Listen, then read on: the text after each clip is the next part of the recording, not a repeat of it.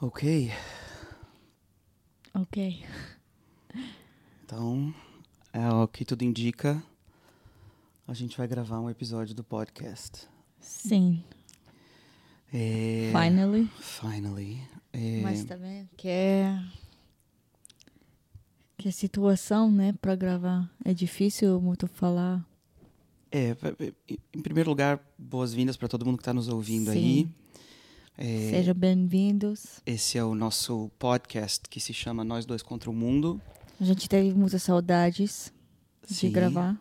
A gente é, gravou vários episódios tem uns meses, falando basicamente a, a- a premissa assim do, do podcast, a nossa ideia é que eu e a Alina, além de ser casada há 10 anos, a gente é melhor amigo um do outro e os nossos dates assim, né, as nossas o tempinho que a gente passa juntos, as nossas conversas Sim, são sempre incríveis e tipo é profunda, sempre é, tem a gente sai para interessantes que a gente sai para jantar, tomar um vinho, acaba falando de coisas existenciais profundas. Então, a gente decidiu é, fazer um encontro desses, é, tipo, sem, sem filtro, só conversando um com o outro. E, E publicar. tipo, convidar vocês É, para sentar junto conosco, digamos na assim. nossa sala. E, e ter esse tempo junto. A gente já estava um bom tempo sem, sem publicar nenhum episódio por causa da correria do dia a dia aqui. É que você quase nem estava em casa, né? É, tá, tava trabalhando muito e agora com o começo da guerra, a gente pensou que, como nós estamos os dois em casa, a gente consegue gravar é, uns episódios seguidos aqui do podcast, mas, é, por outro Mas lado... também compartilhando do dia a dia como a gente se sente, né? Exato, e justo por isso acho que a gente demorou um pouco para fazer, porque. Eu, eu não sei o que, que tu estava sentindo, mas eu só a ideia de sentar e conversar sobre o que está acontecendo. Me, É tipo terapia com psicólogo, mas é, mas me dá, me dá um, um desespero, assim, tipo, me dá, me dá medo de falar sobre isso. pra, pra mim também, eu tô todo, toda dependendo de ti, né? pra lidar isso, porque eu fico assim, meu, eu não, não converso, a gente, só quando a gente conversa com Bom, a Lib tá fazendo uns barulhinhos ali no monitor, mas acho que por enquanto ela vai continuar dormindo, a gente vai continuar tentando gravar. Sim. Enfim, eu estava pensando é, numa maneira de, de da gente ter essa conversa. é, e, de novo, os, os nossos podcasts são sempre sem muita programação, a gente só senta e conversa do, sobre qualquer coisa que vem na nossa mente. Mas eu estava pensando em, em talvez fazer umas perguntas assim para ti e tu para mim, não sei, é, para a gente ver se consegue processar um pouco do que está do que está acontecendo. Vamos tentar. Como é que como é, como é que tu tá lidando com isso? Como é que o que que tu tá fazendo para para lidar com essa situação? Não sei.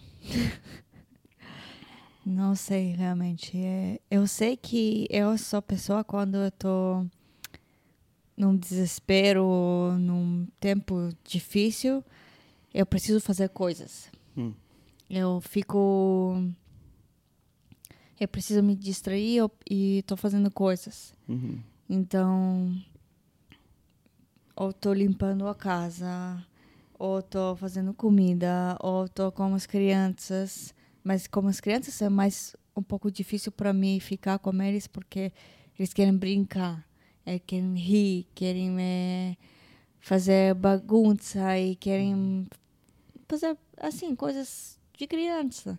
E isso é mais difícil para mim. Eu fico, eu tô sentindo um pouco culpada, não culpada, mas com sentimentos que eu não posso agora ficar feliz e brincar, que não tá tudo certo, que tem muitas crianças que são é, é como chama, kidnap, Sequestradas. sequestradas lá em Gaza e meu, eu fico, isso é muito difícil para mim, então eu não posso pensar. Então, eu às vezes fico deixando eles brincar e tentando fazer coisas em casa. Eu tô passando roupa, fazendo fazendo coisas.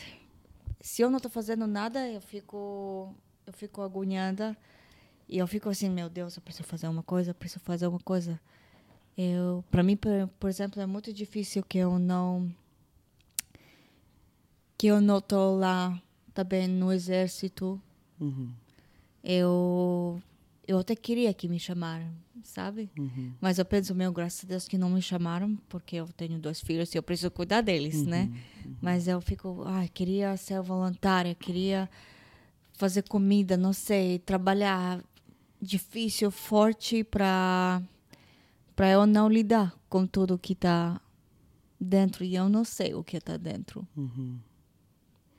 Sabe o que que você falou agora? Me, me lembrou é, de uma parte da minha conversa com, com a minha psicóloga, porque eu, essa é uma das coisas que eu tô, Uhum. tô fazendo. É, uma psicóloga, amiga minha, que a gente já se conhecia daqui de Israel de antes, é, se ofereceu, tipo assim, para me acompanhar durante esse tempo.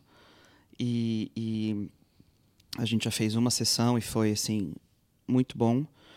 É, mas uma das coisas que eu que eu notei foi justamente esse sentimento de culpa por qualquer alegria ou por qualquer Sim. felicidade.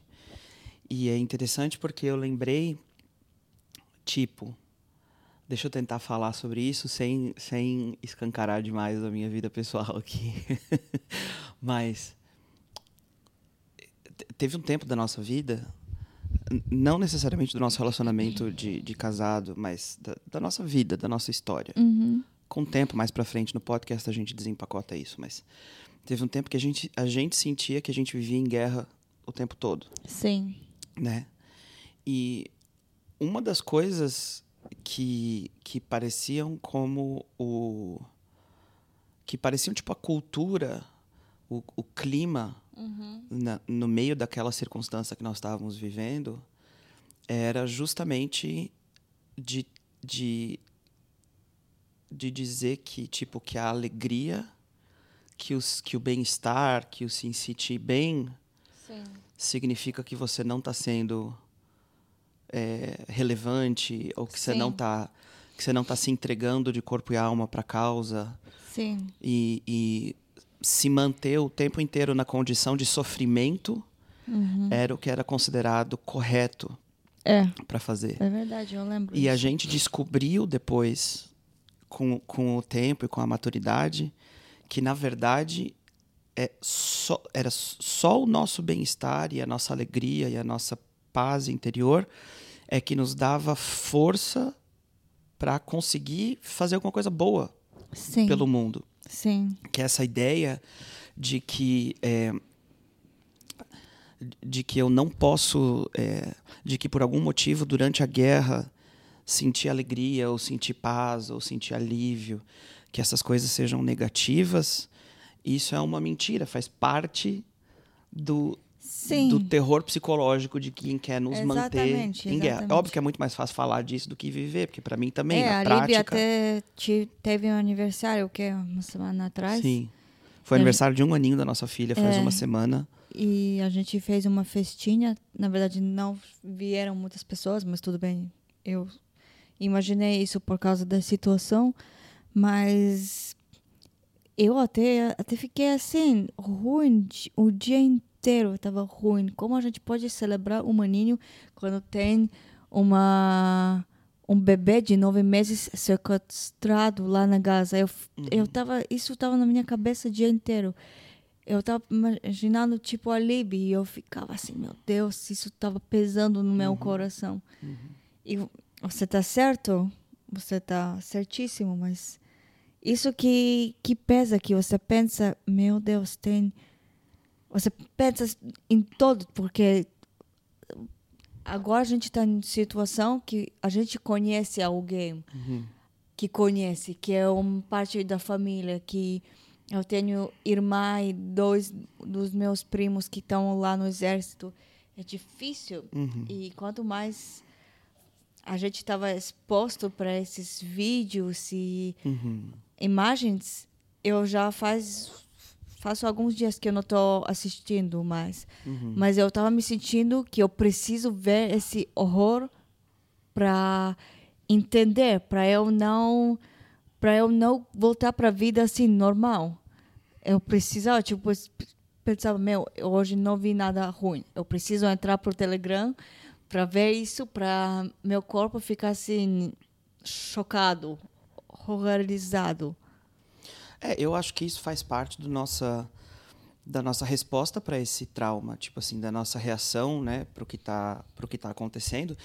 E é uma tentativa da gente se sentir envolvido, porque o, o a bebê desconectou a câmera do monitor. Sim. Então, peraí, eu vou pausar de novo e a gente já volta. Aguenta aí, gente. Com a Lib, vamos ver se ela vai fazer barulhinhos. Mas eh, eu estava dizendo que eu acho que essa essa vontade de, de ver essas imagens e de de estar tá envolvido é justamente porque é, eu não sei se tu concorda comigo, mas parece que não é justo uhum. que só eles Sim. lá no sul tem, estejam tenham essas imagens na cabeça, tenham tenham essas. A gente, eu acho que a gente nem chega ao pouco do, dos sem imagens dúvida, que eles têm na sem cabeça. Sem dúvida, sem dúvida. Inclusive, eu estava assistindo o jornal hoje de manhã e, e o, o jornalista estava dizendo que eles estão preparando tipo um dossiê para ser enviado para um monte de veículos de comunicação e tal, uhum. mas que essas imagens não podem ser transmitidas pelo dano tipo que Sim. isso vai fazer para o resto do mundo de, de assistir tipo assim os, os próprios jornalistas tá, o, o é, na reportagem na televisão tava o, o cara o representante do exército que acompanhou mais ou menos 1.400 representantes internacionais uhum. é, para visitar os locais onde aconteceram essas catástrofes diz que a quantidade de gente tipo vomitando e, e quase desmaiando e chorando copiosamente só de ver a cena Sim. era um absurdo. Então, enfim. Eu não não quero comparar porque não dá para comparar, mas eu aqui a Lili também fala algumas coisas. Mas eu via uma voluntária que era que é judia, que ela estava na guerra é, na Ucrânia, que ela também estava tirando os é, corpos mortos e ela chegou aqui para ajudar para identificar os é, corpos para identificar os corpos, sim. Sim. Então, ela falou que as imagens que ela viu nem chegam um pouco do que ela viu na Ucrânia, que o que fizeram aqui era tipo tipo não é não é de ser humano. É. Não pode tipo ser. que aqui foi muito pior do que na Ucrânia. Sim. Sim. Mas eu não comparo porque meu Deus, guerra, cada guerra é Sim, cada cada tragédia é uma tragédia. Imagens piores, muitas perderam famílias e é difícil imaginar. Então eu não quero comparar porque para mim é incomparável, mas é, eu só estou falando do que ela falou que ela estava assim, era os corpos estavam tão difícil identificar e até hoje eles não conseguem muitos corpos identificar. Sim, acho que 20% dos, dos mortos ainda não foram identificados. Sim. Porque os corpos estão mutilados demais e eles Sim. não conseguem identificar para você imaginar, enfim. Deixa eu. Eu estou tentando não falar tanto da tragédia, mas falar de como que a gente está lidando com ela. Mas eh, isso, é, para a gente lidar e falar e tirar, é, tem que falar. Se é difícil. Eu, eu tô nem chegando a falar o pouco Sim. do que eu sei, mas é. Deixa eu te fazer outra pergunta, então. É uma pergunta meio difícil, mas. Tu, sou só eu? Ou tu sente também que, tipo assim que a gente está passando por esse trauma está fazendo todos os outros traumas que a gente já viveu na vida parece que, que se encontrarem de novo assim tipo no nosso Sim. coração na nossa mente todas as todas as, as situações emocionais complexas e difíceis que eu já vivi na minha vida parece que e isso que eu já fiz eu anos de terapia um exemplo, de... Um exemplo muito forte, eu acho, para mim. E eu espero não chorar, mas eu sei que é muito, muito sensível para você. Hum. Mas lembra aquele dia que teu pai morreu? Uhum. E tipo, aquele choque que você não sabe. Você pe- pensa, não, não pode. Tipo, ele estava bem. Agora, hoje ele acordou de manhã e estava tudo certo e ele foi pro trabalho, mas não foi. Mas aquele dia, então, tinha um dia que eu sentia assim, que eu tava assim, meu Deus, tá- o que está acontecendo? Não, não sei o que fazer. Tipo, você e a sua irmã a sua mãe estavam todo mundo fazendo e tentando ajudar e tentando fazer o como chama Ria? Ressuscitação. ressuscitação e fazer coisas e eu tava assim de lado e me falaram vai para baixo para mostrar pro bom, bombeiros Uhum. para Como ver chegar? como chegar.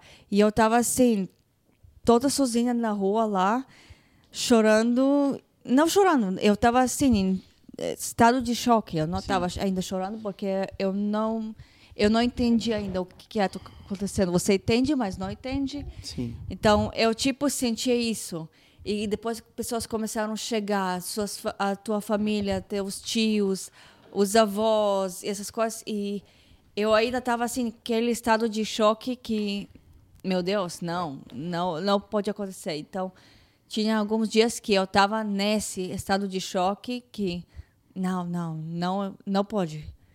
E e muitos outros traumas também chegaram, mas esse para mim de um dia que você acordou e estava para parecer um dia normal e não foi. Isso eu, eu acho que foi a mais trauma para mim que apareceu muito forte que eu não entendi.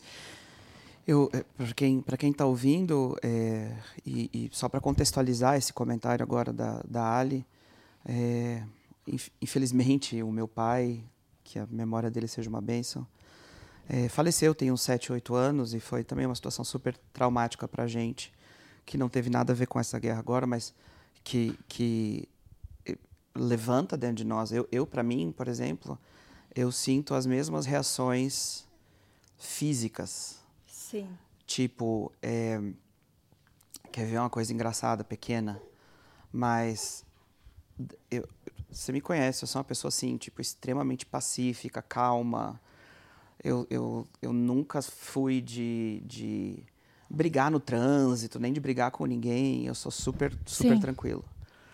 Mas logo depois que meu pai, que meu pai faleceu, é, eu passei por um tempo assim de ter tipo uma raiva quase incontrolável que se que se manifestava é, em situações absolutamente ridículas, né? Tipo no trânsito, quando alguém faz uma besteira no trânsito, coisa tão pequena.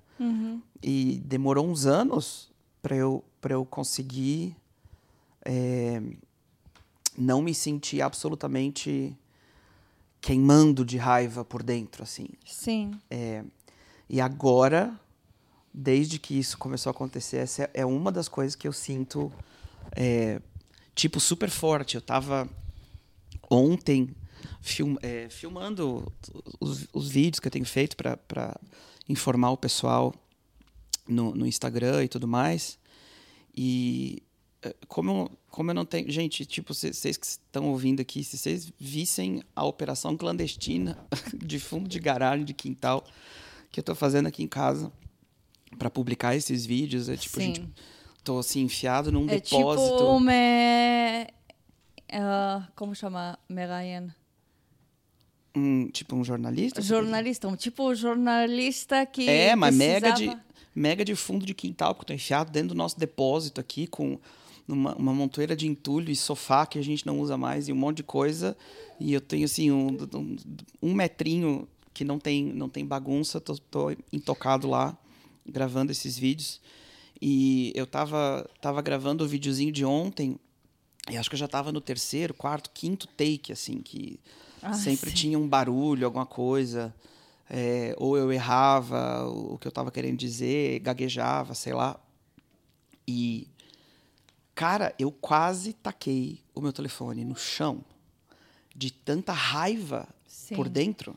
E eu entendo que, tipo, que, que essa raiva, uma que ela não é normal, Aham. e outra que ela não é a frustração por, por ter errado o take da gravação e por ter que gravar de novo. Isso tudo é pequeno demais, é simples demais, mas é uma é tipo uma reação física do meu corpo mesmo de de não saber como lidar com essa com, com a sensação de impotência em relação a tudo que está acontecendo. É, mas eu, eu sinto isso com as crianças, que pode acontecer uma coisa pequena.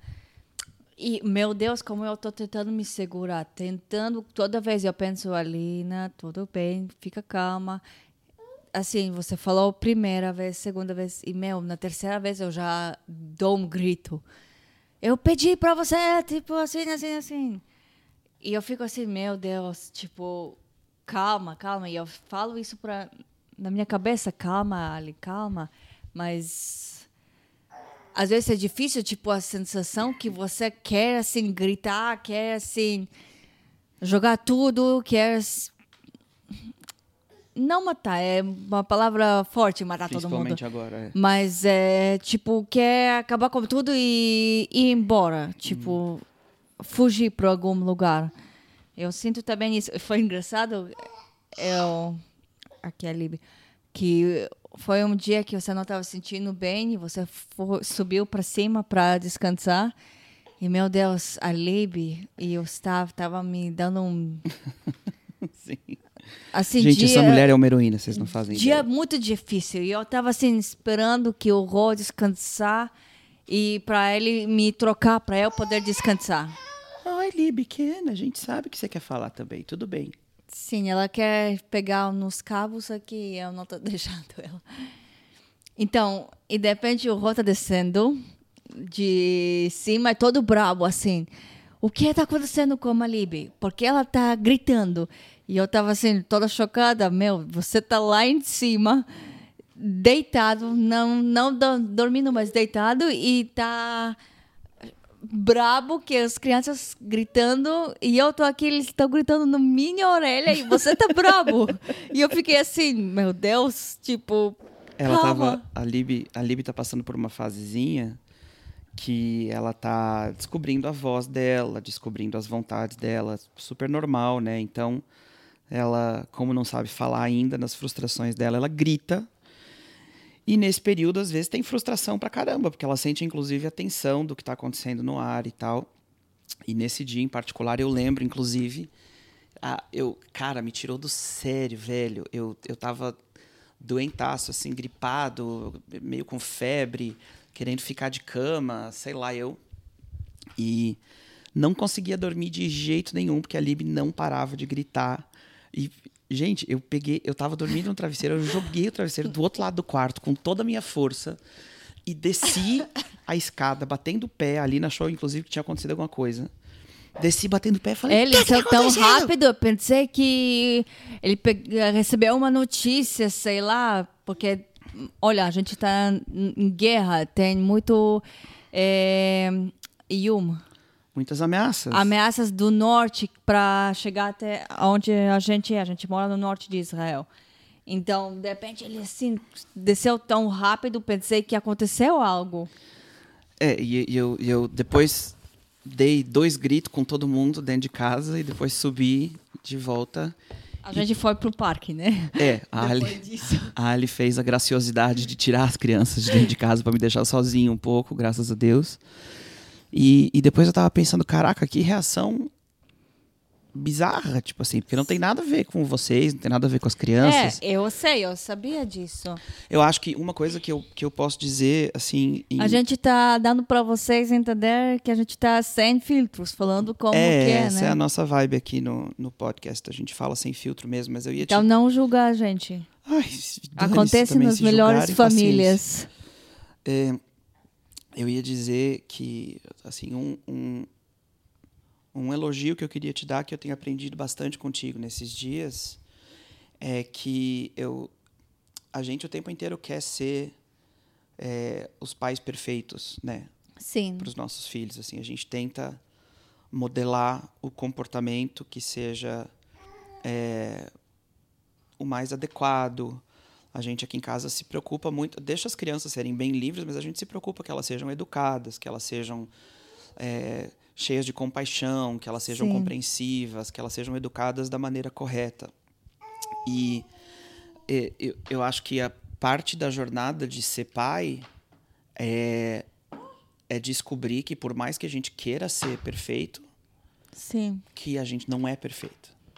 É, também é a mãe, assim. E, e uma coisa que tem sido muito legal, assim, de, de te ver como mãe e como, como uma âncora mesmo para nossa casa, é de ver que, a, que, que a gente, mas eu tô falando de ti agora, mas que tu tá modelando para eles o não o ser perfeito, porque ser perfeito é impossível, mas o ser humilde o suficiente para reconhecer quando errou. Quantas vezes ao longo, ao longo dos últimos anos, sempre, mas ao longo desses dias em particular, eu te vi chegando ou para o Stava, ou, ou até para a Lib, que tem um aninho, nem entende ainda, mas abraçando ele, dizendo: Filho, desculpa, a mamãe estava tava irritada, a mamãe estava tava nervosa, eu falei contigo de um jeito que não é legal. Sim. não queria ter conversado contigo desse jeito, vamos sentar aqui agora e conversar direito e tal. E de ver que é, no, no meio desse processo, as nossas, as nossas fraquezas, as nossas falhas, elas estão bem expostas para as crianças, Sim. né? Tipo, não dá. Desculpa. Não dá de negar que, que eles estão. é, que a gente não consegue esconder as nossas fraquezas, mas pelo menos o que me conforta é que eles estão também aprendendo com a gente a como reconhecer a- a- o que fazer quando a gente errou, né? Sim, é que as crianças estão vendo os pais perfeitos, sempre, e não erram. E isso não é verdade. Eu gosto que o Gustavo vê, tá vendo você um herói, eu sou uma heroína que a gente tá forte e pode fazer tudo. Mas isso não é verdade. E se ele vai crescer com essa mentira, eu vou ter um eh, padrão sempre manter para ele. Aqui, Libi. Que foi, Lib? Eu não posso manter esse padrão de perfeita. E é difícil porque eu quero. Eu sempre quero ser perfeita. Eu sempre. A Libi não tá dando para eu conversar, né? Ela Quer agora dizer tá. uma coisa? Ah, fala. Ah! Ah.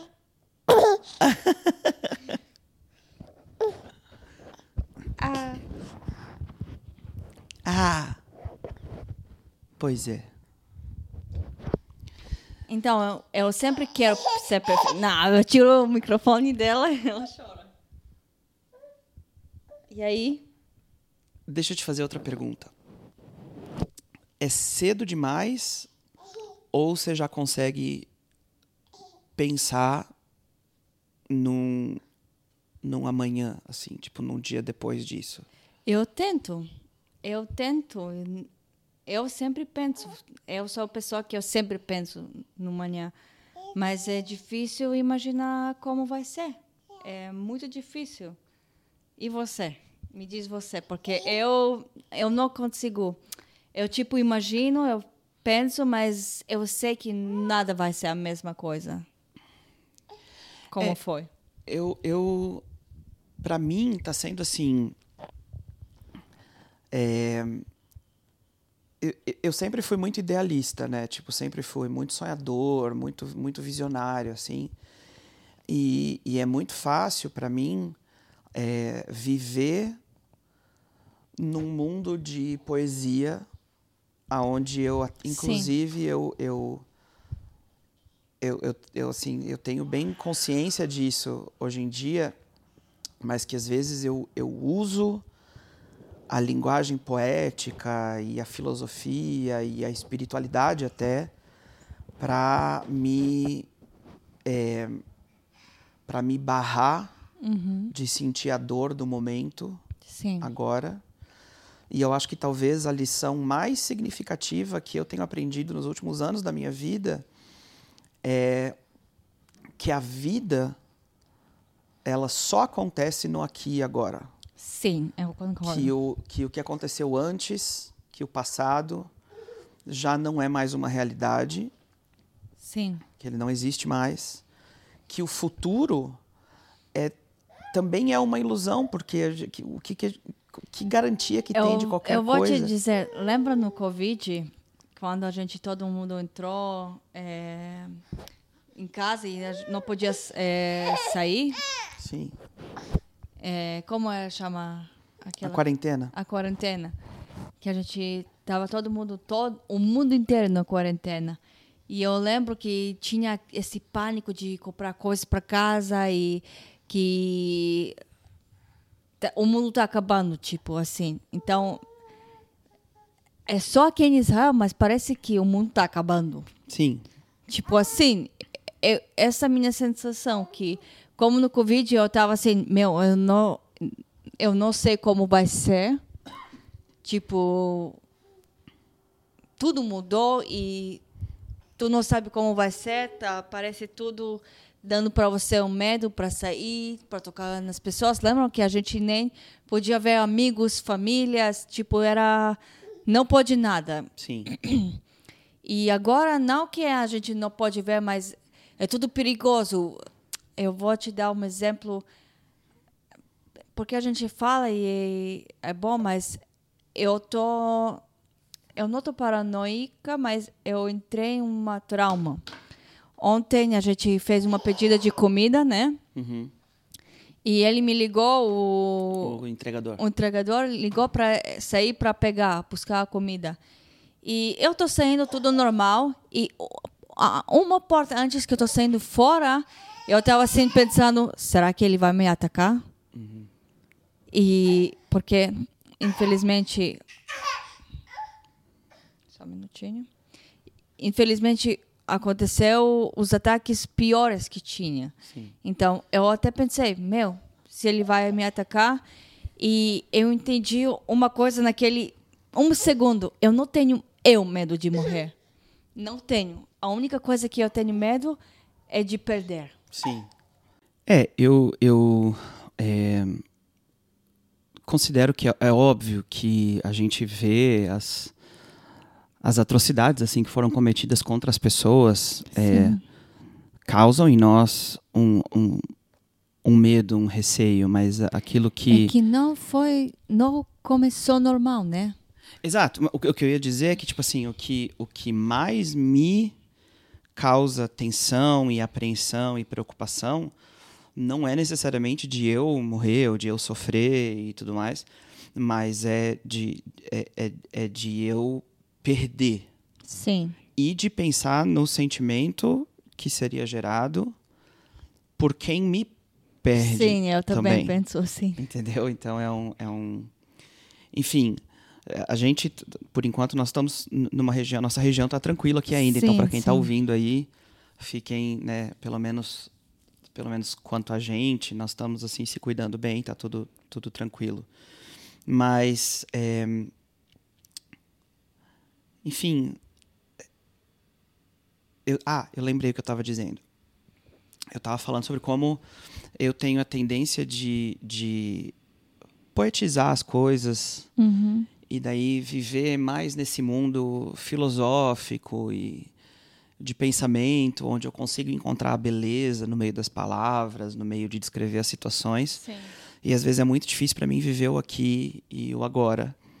E talvez a lição mais profunda que eu tenho aprendido nos últimos anos assim da minha vida é de, de entender que esse esse mundo filosófico, bonito, idealista de pensamento, ele existe, mas ele não pode me distrair do aqui e agora, porque o Sim. aqui e agora, se nesse exato momento agora que nós dois estamos sentados aqui no sofá, se eu fujo desse momento para o meu mundo ideal, para o meu mundo de ideias e de pensamentos e tal, então na prática eu estou fugindo da vida, porque a vida está aqui. Sim. Então, tipo, acho que para mim tem sido um exercício de encontrar é, é, a, a beleza e essas ideias e a, a esperança de um dia melhor e, e a, a- a- tantas coisas na tradição da, da, da Torá, da Tanakh, da Bíblia, tan tantas coisas nas histórias que nos criaram, né? Encontrar conforto nessas coisas, mas, mas entender que isso só pode servir de chão, tipo assim, para eu para eu caminhar, mas eu efetivamente Sim. tenho que tenho que caminhar, tenho que viver o meu dia a dia, tenho que estar aqui agora, tenho que tenho que é, não só filosofar sobre as coisas, mas viver no, no mundo real. Isso para mim é talvez o, o principal desafio sempre, principalmente agora. Sabe, eu lembrei agora e entendi agora uma coisa. Quando eu, eu era adolescente, eu, eu sou uma, uma pessoa um pouco esquisita. É, quando eu, eu era adolescente, eu gostava de ouvir música triste. Uhum. Eu adorava. Eu, eu sempre acho que a música é, emo? depri... Não, não, eu não era. Eu, eu, a gente chama freak. Eu era freak, mas não emo. Ok, É, aqui em Israel é diferente. ok. Então eu gostava de ouvir músicas tristes, deprê, tipo, esses tipos de música, porque, meu, eu sentia, tipo, tipo como eu. Tipo, eu passei por aquela dor pela. E até hoje eu gosto de ouvir músicas mais tristes e aqueles que cantam sobre dor, sobre angústia, essas coisas. Eu sempre gosto. E eu até percebi que já faz duas semanas que tem essa guerra e eu não estou ouvindo música nenhuma. Não estou conseguindo ouvir porque sempre me leva para outros lugares. Ou música feliz, eu me sinto feliz, ou triste, eu sinto triste. E tinha só um dia que eu fui buscar o Stav eh, e a Lib da minha mãe e eu estava ouvindo o rádio. E, ai meu Deus, eu vou chorar falando isso. Mas é, eles estavam fazendo músicas para pessoas que querem dedicar para algum essas coisas e para alguém. E agora, especialmente nesse momento, então tinha um funeral de pessoa que foi morto naquele atentado no dia dia negro, sábado negro, desculpa. E na verdade foi, eu acho, um casal que foi enterrado ou uma coisa assim, não, não lembro exatamente. Mas é, eles pediram para colocar uma canção que foi no, na entrada do casamento deles, Hum, que era é, a canção era Arms do Christina Perry. hum. Meu Deus, ele a música é tipo não é tão triste, é tipo Romântica. romântica. E ela assim bonita e depois é, o ritmo um pouco sobe, mas eles pediam para colocar no rádio essa música antes da, do velório. Hum. Meu Deus, eu comecei a chorar. Tipo, tipo eu perdi. Uhum. Tipo, eu perdi alguém e senti tipo e nem é a nossa música. Uhum. Eu minha e tua e eu tava tipo isso me fez chorar, chorar, chorar. Graças a Deus os crianças estavam dormindo no carro. Então podia, eu podia assim parar de lado e só deixar as lágrimas cair, mas por que eu digo isso? Porque às vezes essas coisas que a gente eu não perdi ninguém, mas às vezes a gente foge para essas coisas ou não foge, mas também cura uma coisa da alma que você segura, segura, segura e. Mas sabe por que eu chorei? Porque eu pensei em você. Hum. Ai, meu Deus, pensei em você. Que tava. Eu sei que você não tá ex- no exército, que tá todo mundo indo. é, todos os reservistas tá indo, mas eu tava assim, meu, graças a Deus que você não não serviu e não vai. Mesmo que eu quero, meu Deus, eu quero ir para para o base do sul, eu quero ir lá ser voluntário, mas eu não quero você e os filhos ir lá. Não quero. Eu acho que esse é um sentimento que talvez todo mundo tenha ao mesmo tempo, Sim. que todo mundo gostaria de estar lá, é, e ao mesmo tempo quem não tá, tipo assim, é um, é um- é um sentimento meio esquisito de dizer, graças a Deus que não sou eu que tenho que ir, Sim. mas eu gostaria de ir, eu, eu, Sim. eu pre- preferia sinto a tá mesma lá. coisa, eu, eu- e é estranho porque eu não gostaria de ir, eu não preferia estar lá, mas é, Sim. mas eu, mas, ah, mas sim, ao mesmo tempo é uma coisa muito, muito bizarra. Agora eu tenho pergunta para você. Opa, É, mas eu quero que você seja sincero. Eu moro aqui em Israel minha vida inteira, 30 Certo. anos. Mas você faz o quê? 15 anos, Uhum. mais ou menos isso. Vai e volta, vai e volta. Mas você, eu, a gente, eu tenho muitos amigos que estão indo embora daqui do Uhum. país para Portugal, Dubai, Estados Unidos, Europa, na verdade, eu estou ouvindo muito. Você não não tem assim uma mínima aquela sensação, vontade de meu queria sair daqui, fugir só para ter não fugir, mas é porque parece que a gente sente culpa, mas de dar um pouco de segurança, porque na verdade eu como guia eu sempre falo para meus turistas, eles me perguntam, seguro aqui, tá seguro? Eu sempre falei que até na guerra vem turistas que tá assim seguro, mas primeira vez na minha vida que eu não não posso prometer para ninguém que tá seguro aqui. sim.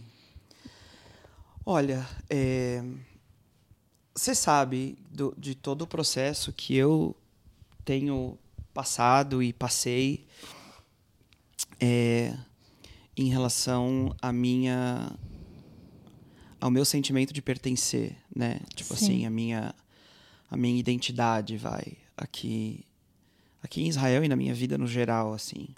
Só para contextualizar a resposta rapidinho para quem tá para quem tá nos ouvindo, é por muito tempo eu, eu saí do Brasil muito cedo e eu vim vim para cá e minha vida ficou entre o Brasil e aqui é, com, com várias coisas conturbadas ao longo do caminho e várias coisas maravilhosas e incríveis. É, mas eu me encontrei numa idade adulta, casado, com filhos, sem conseguir definir muita coisa a meu respeito, assim, né? Sem conseguir Sim.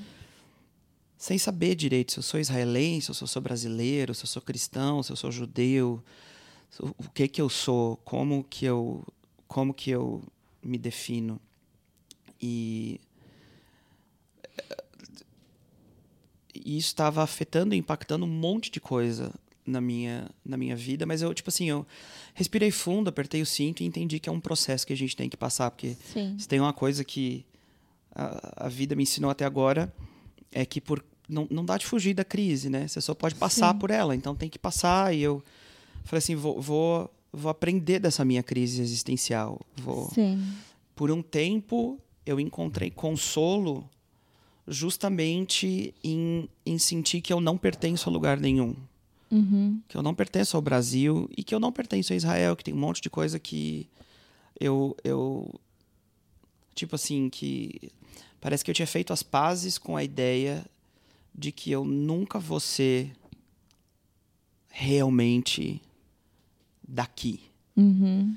E essa, esse pensamento, por um, por um tempo, ele foi útil para mim, porque me ajudou a, a lidar com essa crise de, de identidade, de, de entender, ok, então eu não pertenço nem aqui nem lá, eu, eu sou um peixe fora d'água em todo lugar.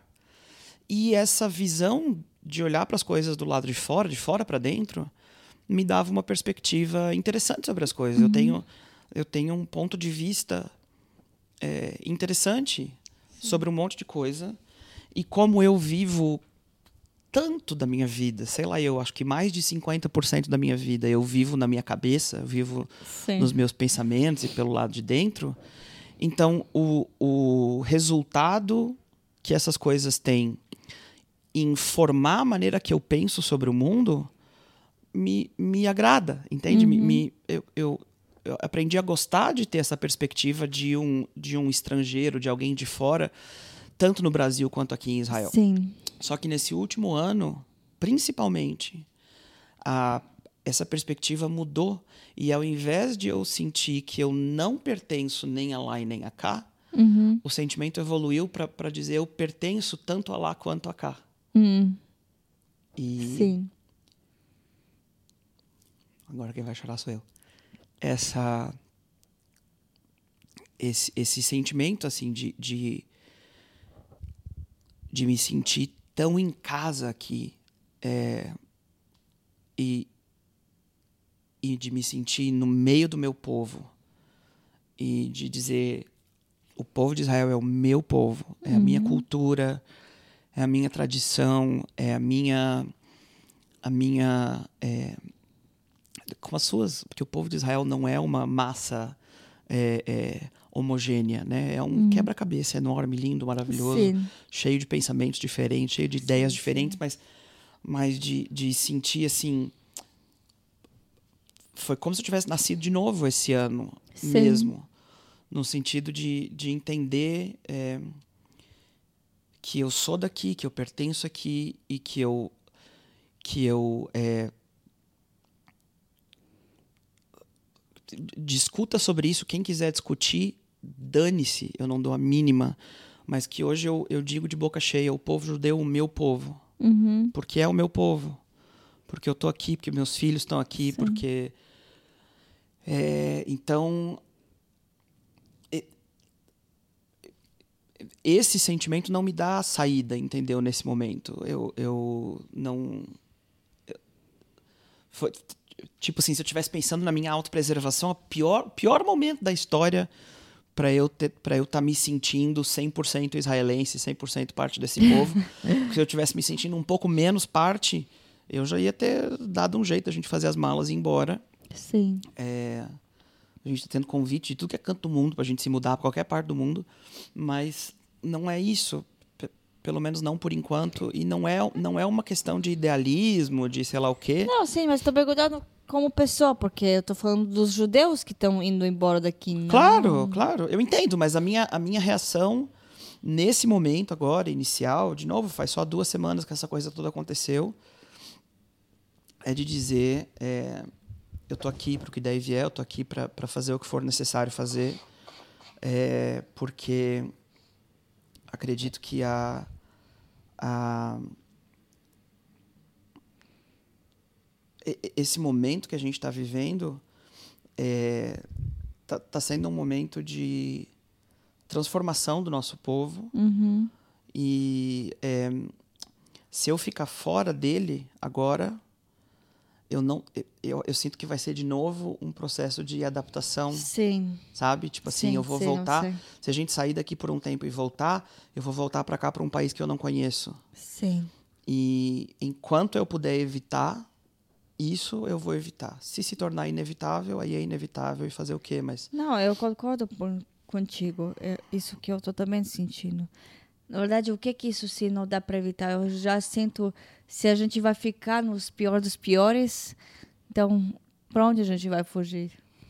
é, e outra que a, a, a comunidade judaica não está segura em lugar nenhum do mundo, Sim. né? Eu, eu entendo que tipo assim, no Brasil as pessoas ainda vivem bem, os, os judeus vivem bem no Brasil, mas a quantidade de antissemitismo que tem é, é assustadora e com toda essa ameaça à nossa existência aqui, eu acho que eu ainda me sinto mais seguro aqui Sim, do que em qualquer outro lugar. Uma coisa que a gente tá, eu estava conversando contigo antes do, do de tudo isso acontecer. Meu filhinho tem quatro anos e pra vocês vocês entenderem o quanto isso é um pensamento infundado e absurdo, mas é o que estava passando na minha cabeça antes do sábado negro do dia 7 de outubro. Antes.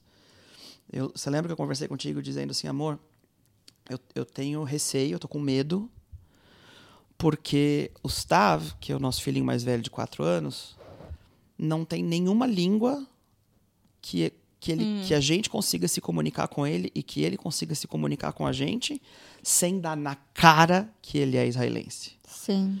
Porque ele fala português, mas fala com sotaque, ele, ele entende um pouco de inglês, mas também com, com sotaque, ele fala russo, mas fala com sotaque. Tipo, me veio assim uma urgência de dizer: eu preciso conseguir ensinar para o Stav tanto português, quanto russo, quanto Sim. inglês, sem sotaque, para que num- quando a gente estiver de férias, Não quando a gente estiver de qualquer... ou não, mas pra ele não parecer. Para que ele não, não entregue o jogo logo de cara que ele é israelense. E isso num pensamento assim, ah, quando a gente estiver de férias na Turquia ou em qualquer lugar do mundo, se Sim. der um pepino, a gente consegue passar batido no meio da multidão. Então, se esse pensamento já estava na minha cabeça antes dessa guerra, Sim. agora, com, com todas as considerações e, e com, com tudo, eu ainda me sinto mais seguro aqui do que em qualquer Tu parte sabe do o mundo. que é, o que é, é louco pra mim?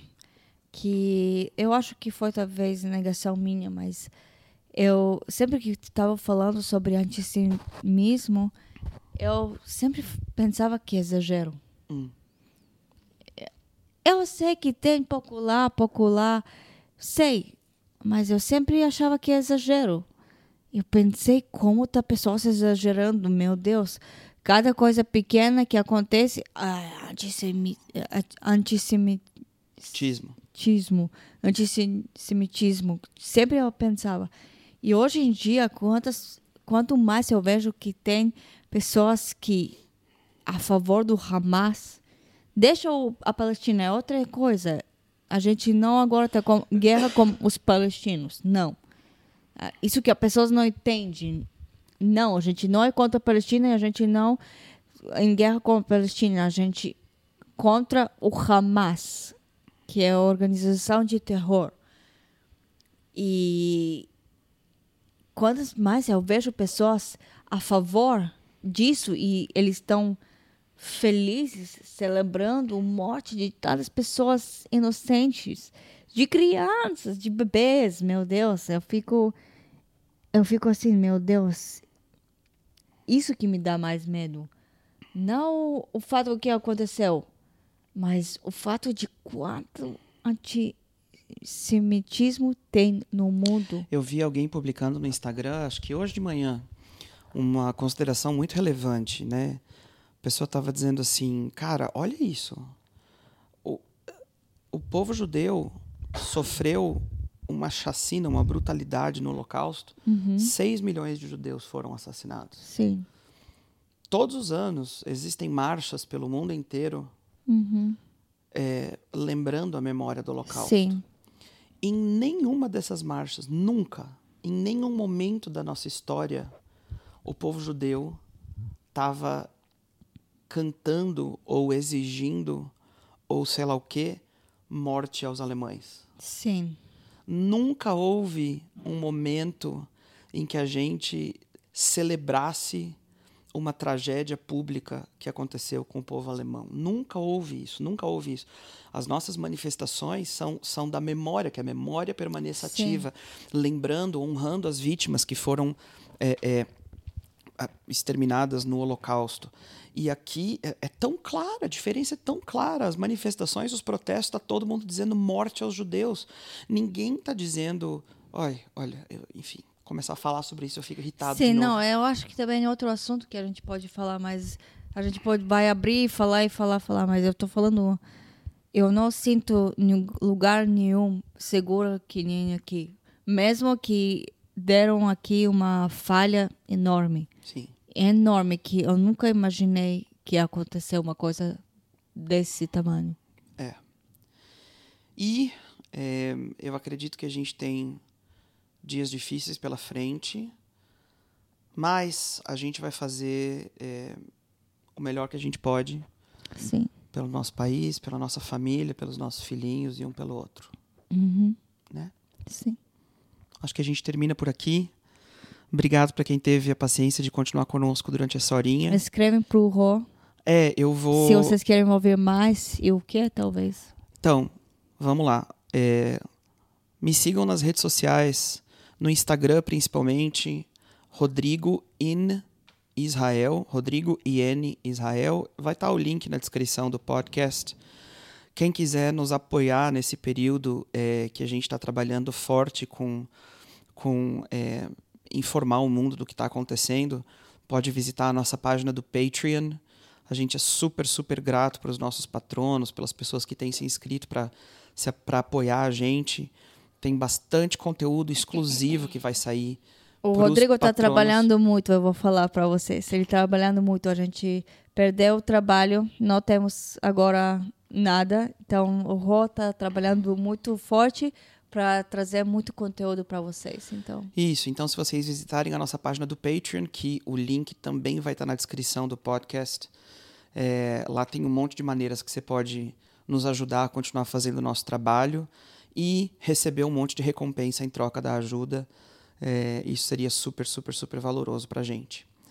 Muito obrigado. e escrevem se vocês curtiram, a gente quer ouvir. Sim, é isso aí. Comentem, comentem nas nossas redes sociais.